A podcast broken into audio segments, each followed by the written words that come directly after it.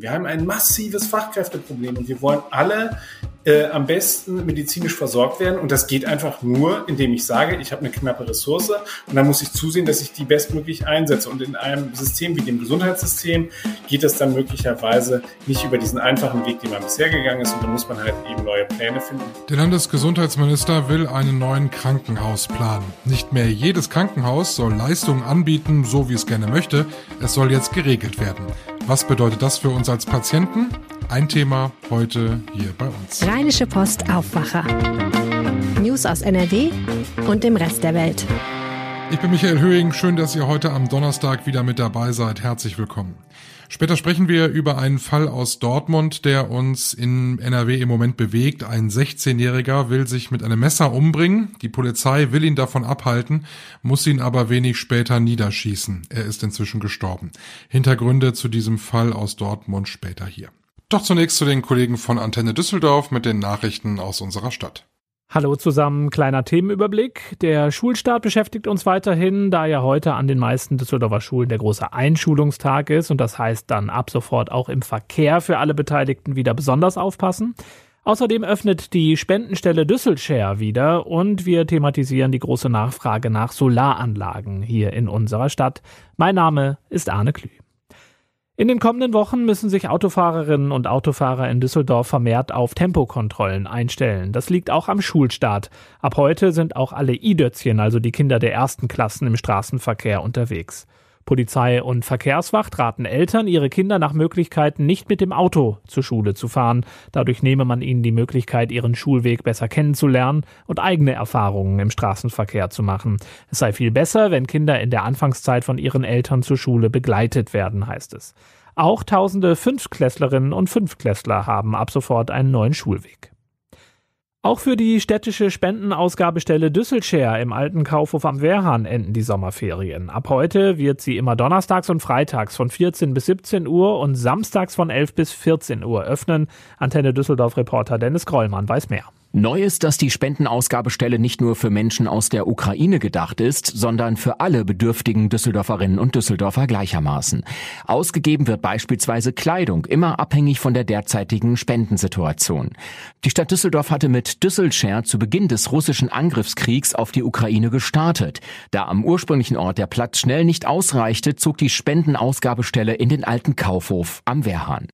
Klimawandel und steigende Energiekosten sorgen auch in Düsseldorf für eine höhere Nachfrage nach Solaranlagen. In den vergangenen Jahren ist sie immer gestiegen. Es gibt auch ein städtisches Förderprogramm, das die Anschaffung attraktiver macht, denn der eigene Photovoltaikstrom ist günstiger und klimafreundlicher.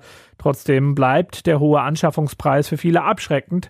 Außerdem müssen Käuferinnen und Käufer oft lange Wartezeiten auf sich nehmen, bis die Anlage schließlich auf dem Dach ist und funktioniert. Mehr Infos zu dem Thema, zum Beispiel zu diesem städtischen Förderprogramm, stehen auf antennedüsseldorf.de bei den Nachrichten. Und dort gibt es jederzeit auch weitere Meldungen. Bei uns im Radio gibt es frische Infos, immer um voll und um halb. Zurück zu Michael. Vielen Dank für den Nachrichtenüberblick. Im Krankenhaus geboren, als Kind vielleicht im gleichen Haus die Mandeln rausbekommen, dann nach einem kleinen Unfall auch in dieser Klinik in der Notaufnahme gesessen. Der Blinddarm, der musste auch mal raus, ebenfalls im gleichen Krankenhaus und im Alter, da musste dann vielleicht noch eine neue Hüfte her. Auch das hat man in dieser Klinik machen können. Das war bislang in Nordrhein-Westfalen ganz gut möglich. Viele Krankenhäuser haben fast alle Leistungen angeboten, die man so auf der medizinischen Palette hatte. Und das soll jetzt alles anders werden.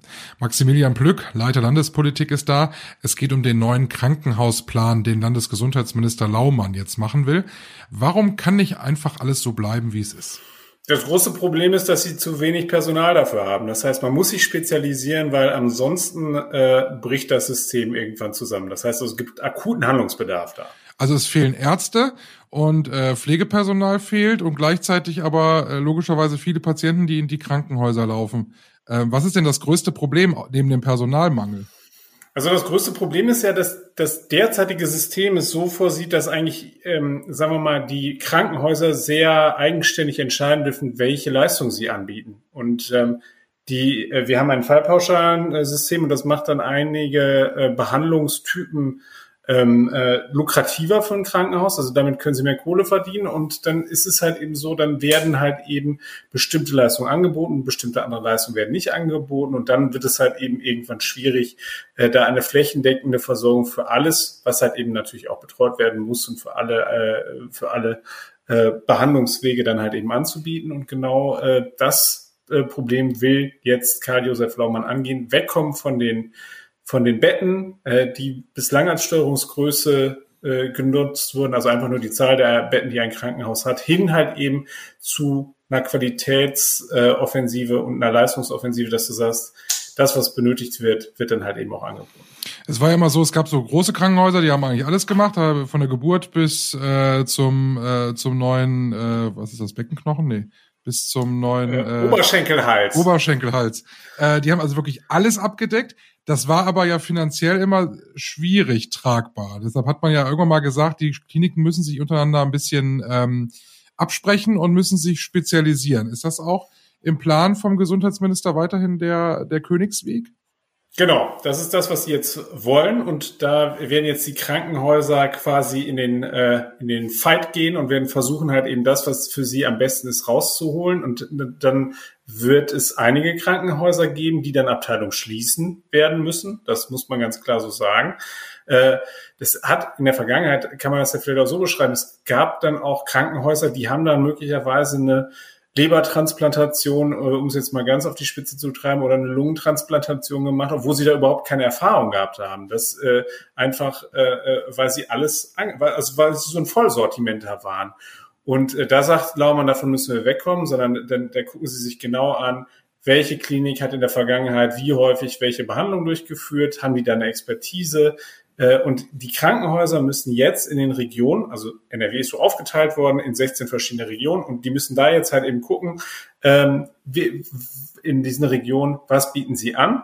Da gehen sie dann in Verhandlungen mit den Krankenkassen, die gucken dann und ähm, die Bezirksregierung sitzt da auch mit am Tisch und schaut, dass das, ähm, dass sozusagen das große Bild halt eben am Ende stimmt und dass halt eben wirklich dann auch in diesen Regionen ähm, alle Krankheiten auch ähm, adressiert werden und dann äh, am Ende, äh, wenn man sich dann geeinigt haben sollte, guckt nochmal das äh, Gesundheitsministerium drauf und sagt, so Leute, das geht so.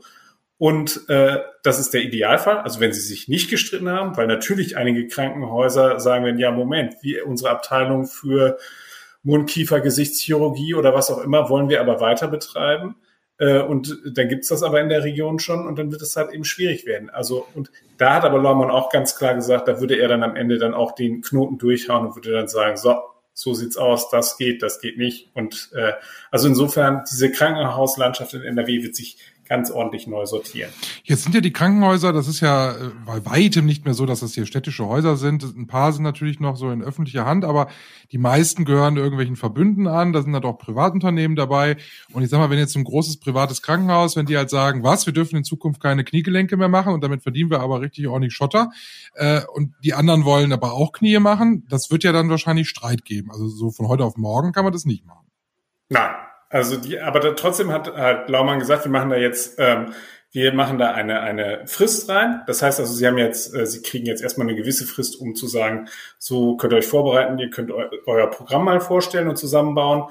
Und äh, dann geht ihr in die Verhandlung halt eben mit den Krankenkassen. Und für diese Verhandlungen gibt es sechs Monate Zeit. Und dann am Ende soll idealerweise ein Ergebnis stehen. Laumann hat gesagt, bis zu dem Tag, an dem sein Ministerium dann den Bescheid rausgibt, in dem dann wirklich feststeht, welches Krankenhaus welche, ähm, äh, welche Leistung anbieten darf, äh, im Idealfall zwei Jahre ab jetzt. Es ist tatsächlich so, dass die viele Krankenhäuser schon alleine aus eigenen Erwägungen heute schon in Verbünden arbeiten. Du hast es gerade selbst erwähnt. Also die versuchen jetzt schon ähm, sich abzusprechen, da, dass es halt eben keine Überversorgung in der Fläche gibt. Das wird aber jetzt mit diesem neuen System, was Laumann hier implementieren will, einfach nochmal forciert. So, jetzt ist es ja so, wenn ich eine neue Hüfte brauche, okay, da kann ich ja dann von mir aus von äh, Düsseldorf nach Duisburg fahren. So, weil in Duisburg, da sitzt die Spezialklinik. Was mache ich jetzt, wenn jetzt, wenn ich jetzt zum Hausarzt gehe und der sagt, oh, das könnte aber hier ein Herzinfarkt sein? Da geht's ja um, um ordentlich Zeit. Also es gibt ja so internistische Notfälle da muss ich ja relativ schnell reagieren. Und wenn ich da keinen Rettungswagen brauche, sondern ich kann auch alleine fahren, dann muss ich aber erstmal gucken, welche Klinik ist zuständig. Das ist für mich als Patient aber ziemlich äh, spannend dann.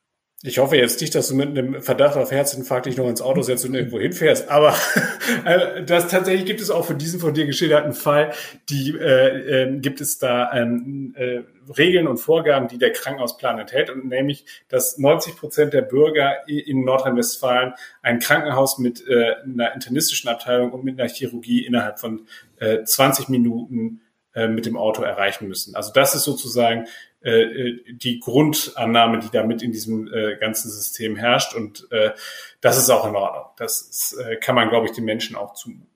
Findest du, das ist so eine Herangehensweise? Der Plan liest sich sehr kompliziert. Man kann ihn da im Artikel nachlesen. Wir verlinken den äh, in den Show Notes. Findest du, das ist so eine typische Herangehensweise, wie das auf Landesebene so, so ein Projekt gestemmt wird und hat das Erfolg, glaubst du? Also der Prozess dauert schon relativ lange, muss man sagen. Ähm, aber ich glaube, dass das tatsächlich ähm, das NRW da vorangeht. Also und das jetzt mal ausprobiert, ob das so geht. Ähm, ich glaube, dass das gut ist, dass man das macht, weil ähm, tatsächlich das bisherige System ja zu so einer Form von Fehlallokation geführt hat. Also dass, dass äh, die Krankenhäuser sich möglicherweise in der Vergangenheit falsch aufgestellt haben. Und ich glaube schon, dass man da Rahmenbedingungen setzen muss. Alleine wenn wir uns angucken, wie jetzt die, die Pflegekräfte an den Unikliniken äh, in der Vergangenheit für mehr Lohn berechtigterweise, beziehungsweise nicht für mehr Lohn, aber für eine Entlastung gestritten haben. Das zeigt ja schon, wir haben ein Problem. Wir haben ein massives Fachkräfteproblem und wir wollen alle äh, am besten medizinisch versorgt werden. Und das geht einfach nur, indem ich sage, ich habe eine knappe Ressource und dann muss ich zusehen, dass ich die bestmöglich einsetze. Und in einem System wie dem Gesundheitssystem geht es dann möglicherweise nicht über diesen einfachen Weg, den man bisher gegangen ist. Und da muss man halt eben neue Pläne finden. Und ich glaube, das ist eine gute Möglichkeit, äh, das hier äh, auf die Strecke zu bringen. Ich bin da anders als die Opposition doch ein Anhänger von diesem Krankenhausplan. Danke. Sehr gerne. Ich habe es gerade schon gesagt, dieser Fahrplan, der ist sehr umfangreich und ein bisschen auch kompliziert. Deshalb könnt ihr das bei Maximilian im Artikel nachlesen. Da ist es dann ganz verständlich nochmal drin. Zu unserem zweiten Thema, was für Kopfschütteln, Fragezeichen, Wut und auch zu Trauer geführt hat in dieser Woche. Da war die gesamte Bandbreite mit dabei. Es war Montag, als ein 16-Jähriger in einer Jugendhilfeeinrichtung in Dortmund mit einem Messer gedroht hat, sich umzubringen. Die Mitarbeiter dort, die haben dann auch die Polizei gerufen und die ist sehr schnell auch zum Einsatz gekommen. Christian Schwertfeger, unser Chefreporter bei der Rheinischen Post, konnte in die Einsatzakte schauen. Christian, erzähl uns bitte, was ist dann passiert, als die Polizei eingetroffen ist. Ähm, es gibt da wohl einen Innenhof in dieser Einrichtung. Dort ist dann die Polizei auf diesen jungen Mann getroffen. Ich sag mal, junger Mann oder Jugendlicher. Der hatte sein Messer in der Hand. Die Polizei wollte äh, und hat ihn dann mit äh, Pfefferspray eingesprüht. Sie hatten halt gehofft, dass er dadurch das Messer fallen lässt. Äh, das hat er nicht getan. Stattdessen ist er daraufhin auf die Polizisten äh, losgestürmt Daraufhin haben zwei Polizisten den sogenannten Taser eingesetzt.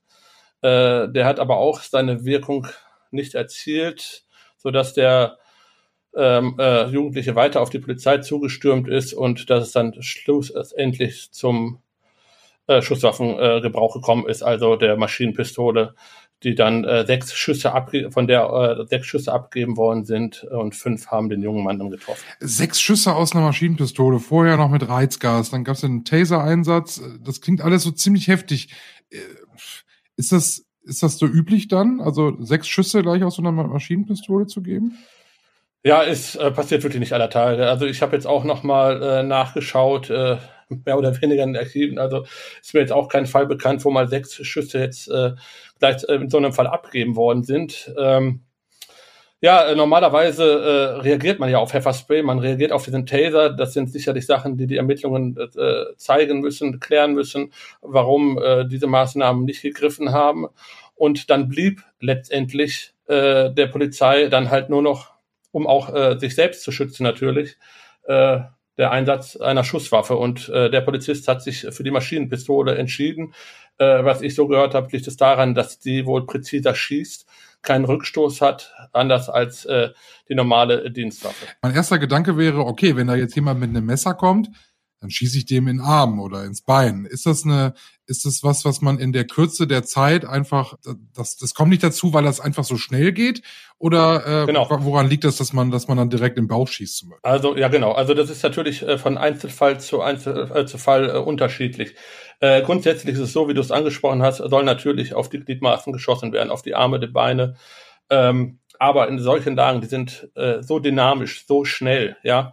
Ähm, du sagtest es gerade, äh, wenn jemand mit einem Messer auf dich zustürmt, ja, der ist vor dir äh, und der hat jetzt in dem Fall halt äh, Pfefferspray mehr oder weniger überstanden und auch den Taser äh, hat ihm nichts ausgemacht. Sie mussten ihn irgendwie unter allen Umständen dienstunfähig machen ähm, und der Polizist, das ist ein 29-Jähriger, der hat hat dann äh, die Maschinenpistole gezuckt und dann halt ähm, sechs äh, Kugeln abgefeuert. Ähm, ob das verhältnismäßig gewesen ist, äh, das werden die Ermittlungen zeigen. Das ist jetzt rein spekulativ. Aber es ist äh, schon äh, auf den ersten Blick auf jeden Fall äh, äh, ungewöhnlich, diese Zahl an Kugeln. Wie geht man denn in dieser Ermittlung jetzt weiter? Also was passiert nun? Äh, die Staatsanwaltschaft hat die Ermittlungen übernommen. Äh, das ist ja in Dortmund passiert. Äh, aus Neutralitätsgründen ermittelt dann äh, die Kreispolizeibehörde in Recklinghausen. Es ermittelt nicht direkt Polizei äh, gegen Polizei, sondern äh, die Staatsanwaltschaft äh, leitet, wie gesagt, die Ermittlungen und ähm, die gilt es jetzt abzuwarten. Und jetzt spricht man mit allen Beteiligten und versucht, Mehres rauszukriegen, was da passierte. Ne? Genau, es gab äh, mehrere Zeugen, natürlich die eingesetzten Polizisten, aber auch äh, Betreuer der Einrichtungen und von äh, deren Aussagen erhofft man sich dann weitere Erkenntnisse zu bekommen. Dankeschön, Christian. Gerne. Über die aktuellen Entwicklungen in diesem Fall halten wir euch auf rponline.de natürlich auf dem Laufenden. Da werden wir dann fortlaufend weiter berichten. Wir schauen auf das, was heute spannend ist. Heute werden die I-Dötzchen eingeschult in Nordrhein-Westfalen. Also ein spannender Tag für alle die, die in die erste Klasse kommen. Da beginnt jetzt also der Ernst des Lebens. In Berlin ist heute Bundeskanzler Olaf Scholz vor der Hauptstadtpresse. Das ist ein besonderer Tag, weil das ist die berühmte Sommerpressekonferenz. Das war die Pressekonferenz, wo Angela Merkel sonst auch immer ein bisschen lockerer war vor ja im Urlaub. Der Bundeskanzler war jetzt schon im Urlaub, aber er gibt dann halt morgen nochmal Statements zu aktuellen Themen ab. Vermutlich auch zur Sitzung des UN-Sicherheitsrats. Der Tag nämlich morgen in New York und da geht es dann um das Kernkraftwerk in der Ukraine, was von russischen Streitkräften beschossen wurde. Wir bleiben noch kurz bei den nächsten Tagen, nämlich beim Wetter.